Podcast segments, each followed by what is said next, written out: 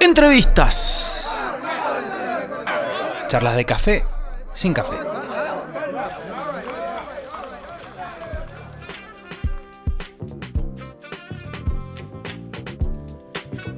Bien amigos, el momento de la entrevista de la tarde. Estamos comunicados nada más y nada menos con uno de los cantantes más importantes de la Argentina, con el señor Adrián Barilari. Bienvenido Adrián, ¿cómo estás? Hola chicos, ¿cómo está Mendoza? ¿Todo bien? Muy bien, con mucho frío. ¿Vos? Me imagino, me imagino. Sí, bueno, es una época Sí. a, que me- a- a la cual Mendoza, Mendoza le toca, ev- evidentemente. Estamos al bien. borde, al borde de que nieve, viste que en Córdoba se No, ha nevado, ha blanco. nevado, Sí, no, ha nevado aparte- acá. Acá estamos hasta Aparte, allá ni va muy seguido, está bien. Exactamente. ¿Cómo anda eso, Adrián? Eh, Barilari por tres, me pareció genial lo que escuchamos. Contanos un poco Ajá. cómo, cómo arranca eh, esta idea de presentar tres temas y, y cómo lo laburaste.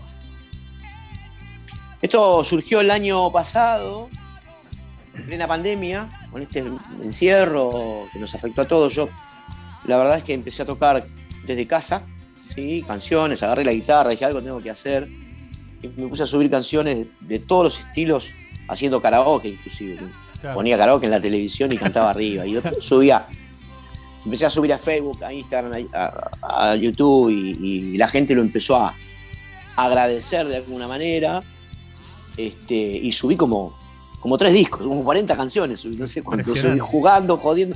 Canté folclore, tango, melódico, metal, rock, yo. canté todo lo que podía que se me ponía adelante como para un tema por día, como para matar el tiempo. Claro, claro. Este, y hasta que un día me llamó el polaco, el manager, y me dijo, che, Adrián me dice, ¿por qué no hacemos algo? Veo que estás subiendo y que estás cantando. Tenemos un equipo acá parado hace mucho y, ¿por qué no hacemos, nos juntamos, vemos darle una vuelta a esto y, hacemos algo, grabamos algo como para tener y bueno, me gustó la idea y surgió que, digamos, como yo venía cantando tangos desde casa o, venía cantando alguna canción este, de los 80 en español, o alguna de rata, o alguna mía, digamos. Eh, armamos, convocamos a la banda, la de hard rock mía, los hermanos Barrett, este, convocamos a los músicos de Canciones Doradas, que son otra banda distinta, Claro. y armamos un cuarteto de, de tango y empezamos a trabajar sobre lo que queríamos grabar e hicimos ocho canciones de cada rubro, Claro. eh, de los tres rubros distintos, en tres días, tres noches distintas, tres bandas distintas, en vivo, o sea, no, no, no estuvimos grabando por separado, sino todos juntos en estudio. Claro. Y bueno, eh, después la gente de, de la producción de Impronta Music nos dio la posibilidad de hacer esto de lo que se usa hoy, que es subir temas a las plataformas con video inclusive, Claro. este, eh, para, para, bueno, para mover un poco lo, lo que, lo que no se puede hacer hoy presencialmente, se hace de esta manera, ¿no? Eh, a mí me encantó la idea y, es una forma también de estar generando un poco de música este, para llegar a la gente y no estar encerrado, quieto, sin hacer nada. Bien. Excelente. Tenemos acá, te cuento Adrián, en el estudio está Jero, Chino y Fede. También estamos eh, escuchándote atentamente y vamos a ir preguntándote cosas. Eh, yo te quería preguntar, bueno, eh, todos ¿Están al aire ellos? Sí. ¿Están Claro, claro. Sí, sí. ¿Los puedo ver? A ver si los veo. Y A te- ver, te, tendría que girar la. La Ah, compu, me, ah, me ah, voy para. Yo te digo, el que va a preguntar no, soy no, yo, mira. mirá. Ahí está, mira. Ay, ay, no, no, está bien, está bien. Yo porque quería verlos y nada más, está todo bien. No pasa nada, tranqui. Eh, te quería preguntar, bueno, todos te conocemos más de- desde el palo del rock. Eh, te quería consultar de dónde Sí. nace tu, tu- tu amor por el tango tu, o, o cantar tango, que es la parte como que más contrasta, digamos, de todo esto. Y ahí, de la palabra que vos dijiste, nace. Yo nací con- cantando tango prácticamente. O sea, porque en mi infancia, a la edad de 4 o 5 años, en los años 60, en mi casa, en la, en la casa familiar, eh, se escuchaba tango. Tango. Claro. Mi, mi tío tocaba el bandoneón, mi mamá escuchaba tango, la abuela escuchaba canciones italianas. Este, pero la mayor parte del tiempo era la radio o la televisión o algo tango. Claro. Eh, era lo que más se consumía cuando yo era muy chico. Y mi tío me enseñó a eh, tocaba el bandoneón y, y me enseñó un poco a jugando, ¿no? A cantar tangos. Y yo crecí de alguna manera, los primeros años de mi vida, de los 4, 5, 6 hasta los 9, 10, eh, escuchando y cantando tangos, aprendiendo y, jugando de alguna manera hasta que empecé a entender de qué se trataba y, y- siempre estuvo conmigo. Después, bueno, la, adolescencia, eh, mi hermano tenía una banda de rock, me empecé a meter en los ensayos, ya a 12, 13 años empecé a tocar la guitarra, empecé a componer, escuchaba melódico, escuchaba Tom Jones, escuchaba eh, Beatles, eh, Pink Floyd, empecé con todo eso, me empecé a meter en la parte más rockera, Papo, El Reloj, eh, Box Day, eh, un mundo, ¿no? De, de canciones y, y todo eso fue un aprendizaje, ¿no? Este, y después concursos, que mi vieja me llevaba a los concursos, a televisión, a todos lados, quería que yo fuera cantante. Eso leí, me Y la pare- verdad leí en una entrevista que contabas eso, contabas que cuando eras chico eras una especie de Luis Miguel, que te llevaban a todos lados, que cantabas de No todo. sé si Luis Miguel, ojalá, no, tampoco, porque me vi la película de Luis Miguel y pobre Luis Miguel. Pobre flaco, sí. No, gracias a Dios no. Este, ya con esto y con lo que hice en mi carrera estoy feliz y, y, bueno, haberla hecho así de a poco, con muchos años, eh, me dio la posibilidad de ir creciendo hasta el día de hoy y pasé por todos los rubros musicales. Yo soy cantante, me gusta cantar y lo del tango me quedó ahí, digamos. Después pasó con lo que de Rata Blanca, que empezamos a laburar mucho y llevó muchos años, ya van 30 años de Rata Blanca. No había tiempo para, para, para hacer más cosas, pero yo le había prometido a mi tío que algún día iba a grabar un disco de tangos. Y bueno, eh, la pandemia de alguna manera me dio el espacio y el tiempo y lo hice por primera vez profesionalmente. hablando. Perfecto. Adrián, acá Federico te saluda. Acá esa es mi mano. Eh, Adrián, de, de todo lo ¿cómo que decís que estuviste grabando y, y- y haciendo karaoke y todo, y me imagino que fueron miles y miles de canciones. ¿Cómo? no, tantas no. Bueno, Algunas, pero- ya te digo, habrán sido en este espacio 40, 35, 50, no sé cuántas canciones. Están, están subidas ahí en, en las redes. Bueno, igual es un, es un montón. Ahora, ¿cómo haces o cómo hiciste para filtrar todo eso y llegar a elegir las que elegiste? Mientras estaba en pandemia, vos decís. Sí. Ah, porque estaba en casa haciendo huevo, entonces este, buscaba así. Surgían, claro, Este, aparecían. un- por ejemplo, en- en- buscaba un karaoke de, la, de la música o de la banda sonora de, por ejemplo, Canción con Todos. Estaba la letra, es una canción que la conocemos, que Sí. te queda en la memoria colectiva. Sí. Todas las voces, todas.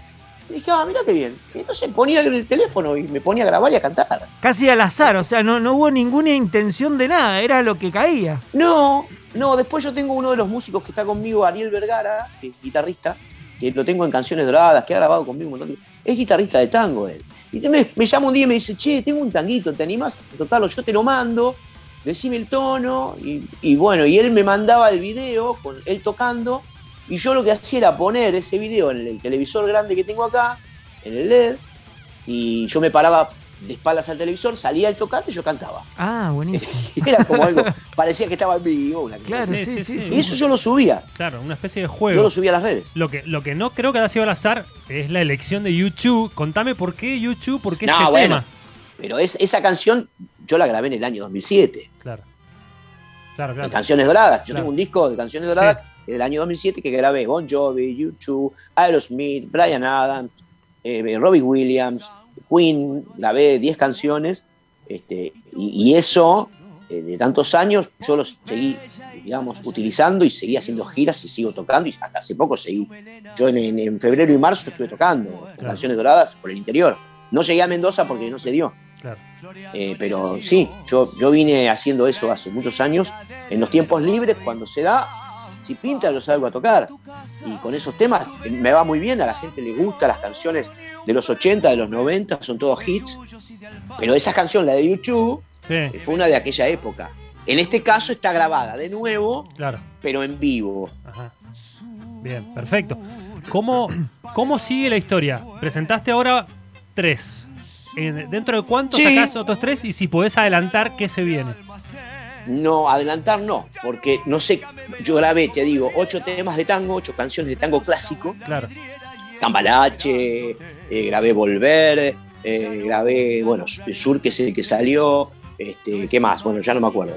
Eh, ocho. Y después grabamos ocho o nueve temas de canciones doradas, que no son todas las que están en el disco, ya hay otras nuevas, que son las que tocamos en vivo. Claro. Y después elegí ocho temas, dos de cada disco mío solista. Ajá. Dos de primer disco solista, dos de Abuso de Poder, dos de Cuatro y Ah. dos de Infierno.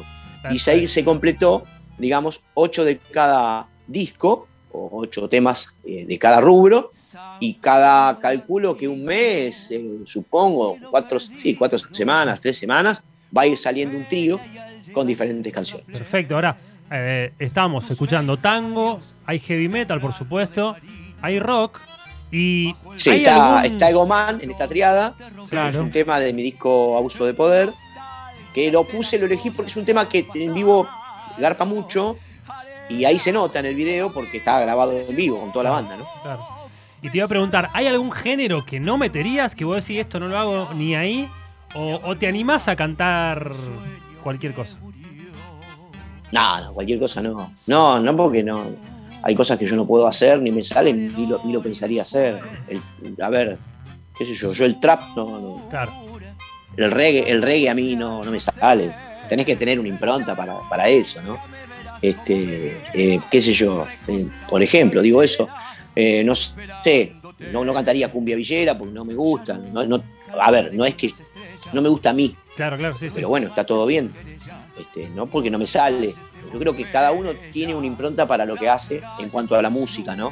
A mí me conocieron del heavy metal, pero yo ya venía haciendo, obviamente, hacía muchísimos años, folclore inclusive. He cantado folclore en el colegio, cantaba Claro. folclore. En la primaria cantaba folclore, imagínate. Así Sí, que, además también tiene que ver con qué te sentís cómodo vos también, ¿no es cierto? Sí, yo creo que también hay un límite. Yo, yo digo que uno puede tener buena voz, puede ser muy afinado, pero hay rubros musicales a, a los que. A mí me pasa mucho, por ejemplo, a mí mucho el lírico me gusta. Ajá. Yo voy a ver un, un espectáculo lírico, que, que acá en Buenos Aires hay mucho para ver, este, y me, me- me ha pasado algo muy, muy gracioso. Una vez, tres tenores y, y una soprano eh, me agasajaron, estaban en un restaurante, ellos cantaban ahí en vivo y me agasajaron, ellos cantando Mujer Amante. Ajá. Y me invitan a Ah, cantar con ellos. impresionante eso. ¿no? No, no lo sabías. Imagínate que era. Imagínate que eran tres- dos, dos- dos tenores, dos tipos y una y dos, eh, eh, ¿cómo se dice? Dos mujeres. Este, Dos sopranos. que eh, me rodeaban a mí y me, me cantaban Mujer Amante, pero imagínate que eh, era, era lírico. O sea, viste, el tipo que canta lírico, cuando vos lo, lo sacás del lírico, Sí. no puede salirse exactamente de ese formato vocal No. es muy difícil, porque ellos tienen un, una- un trabajo en la voz y en las cuerdas vocales Sí. y en la colocación de la, de, de- de la, de la boca que siempre lo lleva a manejarse así. No quiere decir que no lo puedan hacer, pero ya no te suena normal. Claro. Y, y es difícil, porque bueno, yo creo que cada uno sabe que hay limitaciones para, para ciertos rubros musicales. ¿no? Claro, sí, sí, sí, sí, totalmente. Adrián, y te, te pregunto, ahora ya que la cosa, bueno, con el tema de las vacunas y todo esto, ¿ya estás planeando cómo, cómo, digamos, cómo se viene tu futuro? Digamos, para, digo, me refiero al- al- Eh. a, a tocar en vivo. El futuro cambió bastante, digamos, en, los últimos, en el último año. Sí, cuando uno hablaba de futuro podía planear una gira para el año que viene. Y ahora vos planeas una gira para dentro de dos meses y no sabes si dentro de dos meses, que nos está pasando con Rata Blanca. Venimos planeando tocar en, en- en Santa Fe y en Rosario, ya hace, eh, venimos corriendo las fechas, claro. porque no siempre nos cambia, nos va cambiando, ¿viste? Ahora Sí, la pasamos a septiembre. O sea que vamos a tocar en septiembre lo que tendríamos que haber hecho en marzo Ajá. que después lo pasamos a junio y ahora lo pasamos a septiembre. ¿Por qué? Por una cuestión de que es muy riesgoso también, Sí, ¿no? sí, y, sí, y completamente. va cambiando el protocolo todo el tiempo. Entonces a futuro te puedo decir, sí, mira, hay planes, planes para ir a, a tocar a Estados Unidos con Rata, pero a ver, te puedo decir que hay planes para octubre. Ahora, ¿qué va a pasar en septiembre? sí. Y qué sé yo. Sí, sí, totalmente. Ojalá se pueda ir, ¿viste? Totalmente. Los planes están, pero todo el mundo sabe que eso es muy tomado con, con pinzas. Yo Sí. estaba viendo ahora, todo el mundo está empezando a cerrar teatros para ir a tocar al 50% acá en Capital. Ojalá se pueda seguir haciendo, ¿no? Sí. Temas que no cambie, porque vos te enterás que hay una cepa nueva en, Sí, en Bangkok, en Tailandia, en qué sé yo, sí, está todo muy y loco. eso después sí. llega acá y te cambia todo de nuevo. Sí, sí, totalmente. Bueno, paso a paso, hay que ir. Es difícil. Hay que tener esperanzas y, y bueno, por lo, por lo pronto seguir produciendo canciones, ¿o no, Adrián?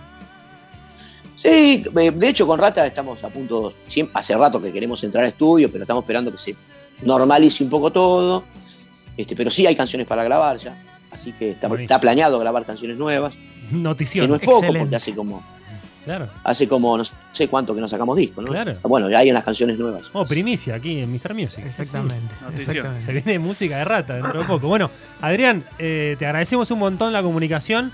Sí, Eh, te mandamos un abrazo Gracias, gigante. y bueno, nada, esperemos verte pronto. Avisá al próximo streaming y te vamos pidiendo canciones.